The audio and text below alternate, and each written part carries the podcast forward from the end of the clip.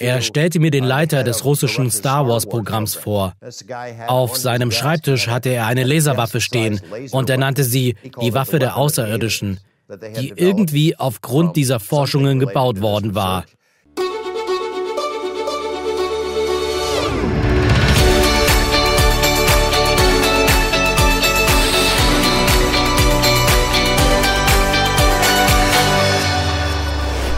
Herzlich willkommen bei Exo Magazin TV, dem Magazin für Freigeister. Außerirdische besuchen unseren Planeten seit langem und die Regierungen wissen Bescheid.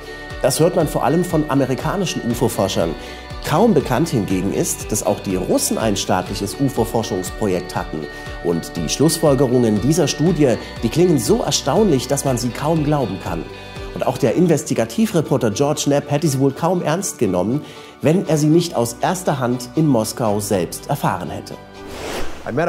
Ich traf einen Physiker, Dr. Nikolai Kapranov.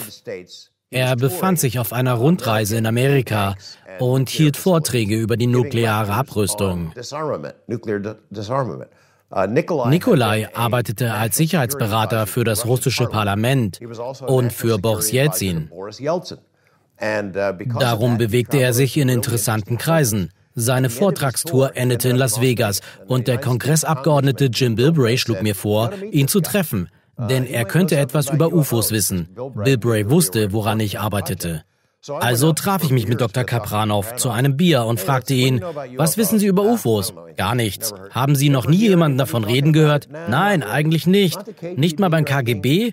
Ein paar Bier später sagte er, er hatte doch mal einen Kumpel beim KGB, der was über UFO-Forschung wusste. Und noch eine Weile später sagte er, da gibt es auch noch einen Typen beim Verteidigungsministerium, der was weiß. Also schlug ich Nikolai vor, für uns zu arbeiten. Wir zahlten ihm ein Gehalt und er kehrte nach Moskau zurück. Er war glücklich darüber, denn andere Projekte hatte er nicht.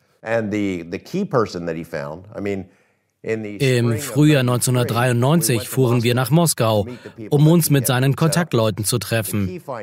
Der wichtigste davon war Oberst Boris Sokolov. Er entstammte einer angesehenen Familie, hatte viele Auszeichnungen erhalten und leitete beim russischen Verteidigungsministerium eine Abteilung, die sich mit ausländischer Technologie befasste. Er hatte einmal das erstaunlichste UFO-Forschungsprogramm weltweit geleitet. Es war das größte Projekt, das je zu UFOs stattgefunden hatte. Jeder einzelne Militärposten in der gesamten riesigen Sowjetunion erhielt den Befehl, jegliche Erscheinung von UFOs, Lichtbällen und ungewöhnlichen Flugzeugen vollständig zu untersuchen und die Information an eine zentrale Stelle zu schicken. Diese zentrale Stelle war Sokolows Schreibtisch. Zehntausend Berichte kamen über die Jahre zusammen. Alle stammten von militärischen Augenzeugen, von Offizieren. Sie waren sehr akkurat und enthielten Zeugenaussagen, Fotos und Zeichnungen. All das ging zu Sokolov. Ein ungeheurer Wissensschatz. Was hat er Ihnen erzählt? Was wissen die Russen? Oberst Sokolov bestätigte alles über die US-Regierung, was wir bereits geahnt hatten. UFOs besuchen den Planeten seit langer Zeit. Sie stammten von anderswo. Ihre Technologie ist unserer haushoch überlegen. Die Russen wussten, dass diese Fluggeräte nicht von den Amerikanern kamen. Er sagte auch, die Amerikaner wussten, dass sie nicht von den Russen kamen, sondern von woanders. Es gab einen einfachen Grund für diese Studie. Er sagte, eure Tarnkappentechnologie war unserer weit überlegen, doch diese UFOs konnten Manöver fliegen, die unseren Flugzeugen unmöglich waren. Wir wollten diese Technologie nachbauen, um eurer Tarnkappentechnologie überlegen zu sein. Es gab also einen ganz pragmatischen Grund dafür. 90 Prozent der Fälle ließen sich einfach erklären, so wie wir das auch aus der UFO-Forschung kennen. Das wirklich Interessante sind die restlichen 10 Prozent. Und da waren erstaunliche Fälle dabei. In mehr als 40 Fällen seien russische Militärflugzeuge auf UFOs gestoßen. Die UFOs tauchten in gesperrten Luftraum auf. Kampfjets erhielten den Befehl, sie zu jagen. Meistens vollführten die UFOs dann irgendein unglaubliches Manöver und verschwanden. In drei Fällen hatten die Militärpiloten den Befehl erhalten, auf die UFOs zu schießen. Dabei kam es zweimal vor, dass der russische Pilot abgeschossen und getötet wurde.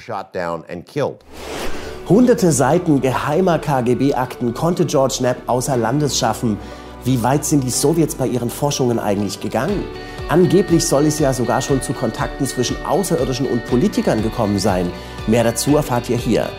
Ein amerikanischer Aktivist will den US-Präsidenten Obama darum zur Offenlegung seiner geheimen UFO-Informationen zwingen.